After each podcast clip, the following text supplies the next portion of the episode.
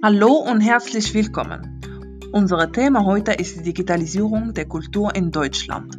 Das ist ein wichtiges Thema, aber auch ein Phänomen, der mehr und mehr omnipräsent wird.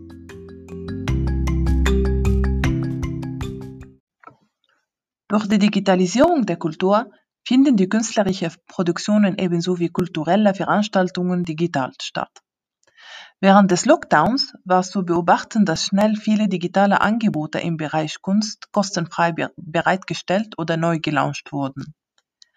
Kulturinteressierte können nunmehr Digitalkonzerte besuchen, Theater-Livestreams verfolgen, 360-Grad-Apps auf ihr Handy laden, Podcasts abonnieren und vieles mehr.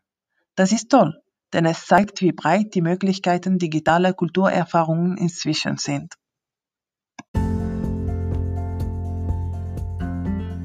In diesem Zusammenhang kann ich einige Beispiele von diesen digitalen Kulturevents erwähnen.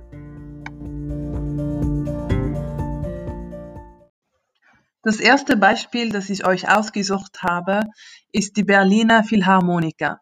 Äh, das ist ein Digitalkonzert, die jeden Samstag um 19 Uhr in der Digitalkonzerthalle das neue Online-Format The Berlin Phil Series präsentieren.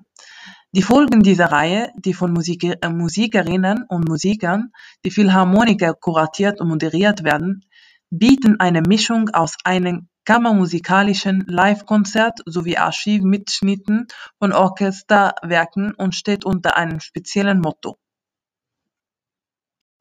Das zweite Beispiel, das ich gewählt habe, sind die Livestreams für Theateraufführungen.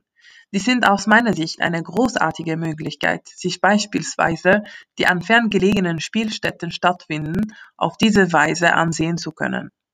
Am besten gefällt mir in diesem Zusammenhang der Berliner Theatertreffen, bei dem man mittels virtueller Technik szenische Lesungen sehen kann. Nicht zum Vergessen sind die digitalen Museen und digitale Ausstellungen, die man im Netz ebenfalls in großer Vielfalt finden kann. So hat beispielsweise das Museum für Hamburgische Geschichte einen Teil seiner Ausstellungen durch virtuelle 360-Grad-Rundgänge zugänglich gemacht.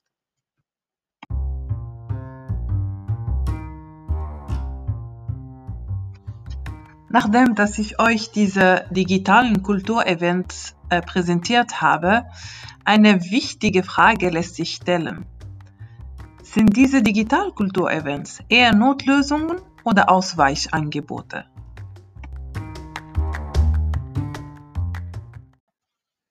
Das wird offensichtlich, dass die Digitalisierung der Kultur bietet viele Möglichkeiten. Man kann sagen, dass dadurch wird die Kultur bunter und vielfältiger. Doch immer noch sind viele dieser digitalen Kulturevents eher Notlösungen und Ausweichungsangebote, die die Pandemie als Ausnahmesituation hervorbringt und die nicht wirklich überzeugen. Der Grund?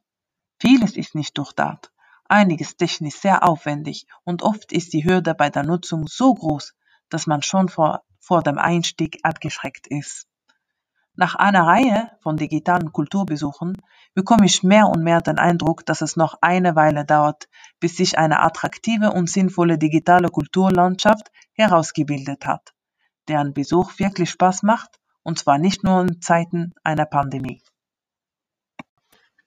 Das ist dafür sehr wichtig, neue Wege zu finden und täglich neue Versuche und innovative Ansätze, um digitale Kultur zum äh, Durchbruch zu verhelfen. Äh, vielen Dank fürs Zuhören und bis bald.